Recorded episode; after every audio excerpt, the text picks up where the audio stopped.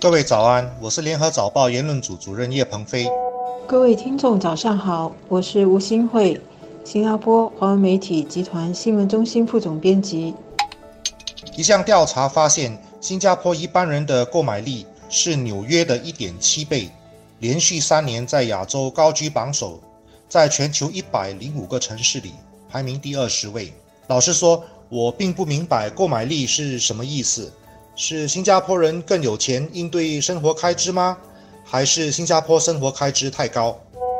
新加坡人大概没想到我们的购买力竟然那么强，在全世界一百零五个城市里面排名第二十位。那为什么另外一个调查结果却显示，有百分之六十七的父母认为他们将来退休时的存款会钱不够用，所以他们担心会成为孩子的负担？只有百分之六的父母有信心在退休时可以继续享有现有的生活水平。从这两个调查结果综合起来看，一方面是新加坡人的购买力很强，另外一方面却有不少人担心他们将来退休时的生活开销，尤其是医药开销会很高。可见，大多数新加坡人还是感觉他们的生活费高。一九八零年代。日本经济最高峰的时期，人们形容东京是购物者的天堂，消费者的地狱。不知道用这个调查方式，是不是也可以得出东京人购买力很强的结论呢？购物者的天堂，因为什么名牌都有，都不缺，只要你有购买力。消费者的地狱，因为衣食住行样样都贵，每天感觉钱不够用。我有日本朋友最近来新加坡。竟然告诉我新加坡的东西好贵，这或许可以当做购买力调查的注脚吧。购买力高和物价高是不是同一回事，我也说不清楚。但真正影响人们的，除了日常生活的费用，更包括比较旁人的生活水准。如果发现很多人比自己过得好，无论自己的收入有多高，都会产生不满。这是社会心理学证实的，也叫做贫富差距。差距越大。社会就越不稳定。现实生活的负担所累积起来的感觉，跟统计数据往往会有落差，也就难怪人们会不相信统计数据了。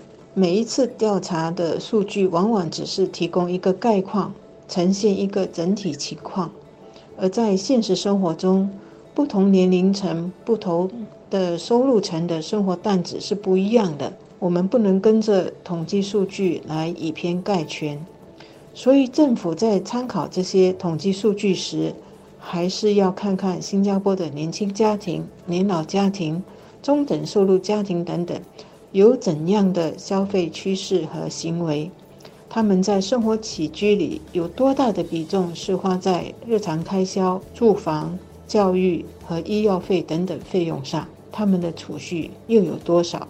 这些都是很基本的问题。美国一项权威调查发现，贫富差距小的县市，无论是富有的或贫穷的，犯罪率都远低于差距大的县市。同样贫穷不会让人不满而犯罪，但别人非常富有就容易造成不满。现在人们关心社会不平等，其实本质上就是发现这其中潜在的危险。不患寡而患不均，这句老话确实是有它的道理的。年轻家庭都希望给孩子最好的一切，包括教育和饮食、穿住。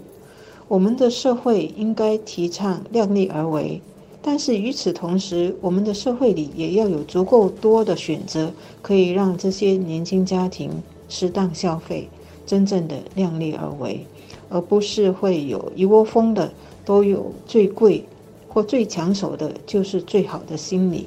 同样的，对于年老的家庭，基本生活需要是什么？这方面的价格又如何？当局需要多多留意观察。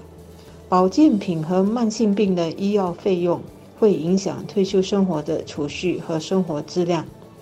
除了要提早做好退休储蓄，我们也必须给自己的身体提早做好退休储蓄。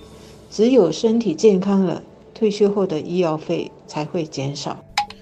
我不知道购买力调查说我们比纽约人的购买力强一点七倍有什么意义？如果人们觉得生活费高，像我的日本朋友所感受的那样，或觉得自己的生活水准越来越不如人，告诉他们购买力是纽约人的一点七倍，好像并不说明什么问题。如果我们能够摆脱消费者的地域，或许才真正切中问题的核心吧。